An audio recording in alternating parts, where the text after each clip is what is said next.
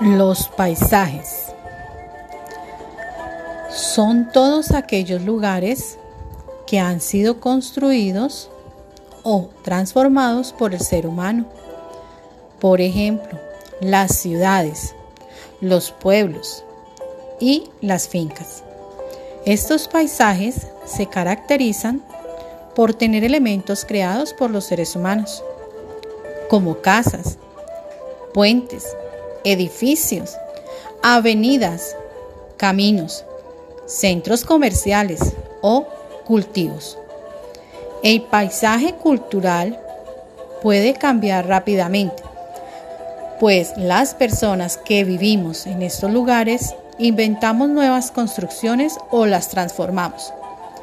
De igual forma, con nuestras acciones convertimos los paisajes naturales en culturales. Existen dos tipos de paisajes. En las imágenes que tienes puedes observar la primera, que es un estilo de ciudad, donde encontramos almacenes, donde encontramos edificios y casas, encontramos avenidas, donde las personas pueden usar los peatonales, las aceras.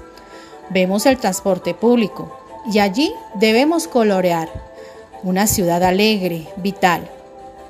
En nuestra segunda imagen podemos observar el sol, los árboles, la naturaleza.